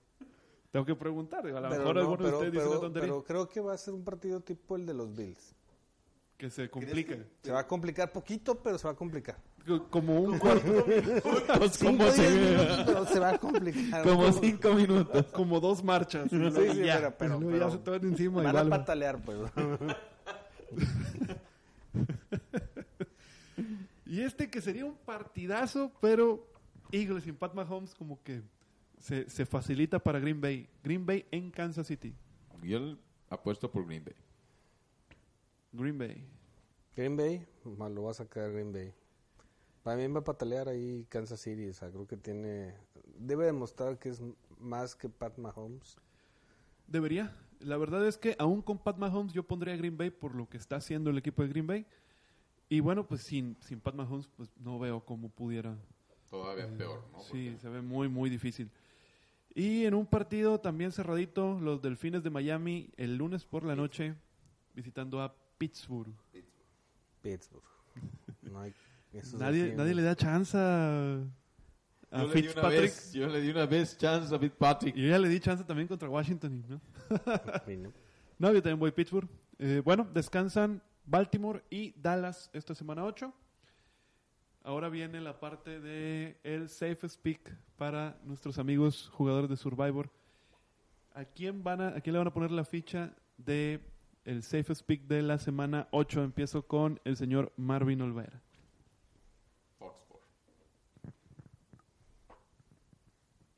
¿New England? New England Dogs. ¿En serio? Digo, bueno, ¿a quién? Tú vas New England. Minnesota.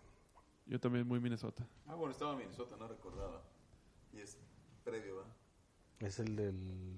O sea, jueves, el jueves. Sí, del Es el jueves. jueves, es el jueves. ¿Te, te vas a quedar con Nueva Inglaterra? No, vamos a ponerle Mi- Minnesota. Minnesota para todos. que tengamos ya los resultados. Rapidito. Vayan con Minnesota, los que todavía tienen disponibles al equipo de, de vikingos. Perfecto. Bueno, terminamos nuestro tercer episodio de Kickoff. Les agradecemos a los que nos han estado escuchando en, en Spotify. Eh, corran la voz para que nos escuchen más, ojalá. Síganos, síganos. Síganos. Tendremos Estamos muy prox- próximamente una promoción a los que nos sigan. Eh, por más de tres ocasiones estaremos muy presentes con ustedes. Síganos y pro- poco a poco les vamos a conocer. ¿Y por qué tomas las hate? adelantando la, adelantando la, la promoción. Eh, bueno, estamos, como ya saben, en Spotify, estamos también en Apple Podcast. eh, para, para los que hay alguno. para los que hay, o los que eh, todavía escuchen Apple Podcast. podcast. Todavía. Todavía no muere. Y síganos en, nuestra- en nuestras redes sociales, en Instagram y en Facebook como SMP desde la banca. Y bueno, muchas gracias por, por escucharnos. Marvin, muchas gracias. Gracias a ustedes. Este, y bueno, nuevamente saludos a Wendy que aquí nos manda una pequeña imagen de dónde nos va a llevar a cenar. ¿Te, te agrada, Carlitos? un- un rico que es un carajillo, algo Eh, así, no. ¿te, te agrada? Somos Sí, sí, humildes. sí, vamos somos- ahí, somos- vamos no, ahí. Ya a mí los carajillos Somos- a esta hora ya me quitan el sueño. este, prefiero otro tipo de bebida. Bebida Somos- espirituosa, pero... Pero, no le echamos, no le echamos. Pero vamos, vamos- a vamos a despreciarte, estar ahí. Wendy. Somos gente sencilla y donde nos lleven no hay ningún problema. Sí, sí, sí, claro. Perfecto. gracias, eh, Carlos. Muchas gracias. No, por nada. Y bueno, nos vemos el próximo, nos vemos el próximo martes Y recuerden que se sube programa el miércoles al mediodía. Muchas gracias y hasta luego. Gracias.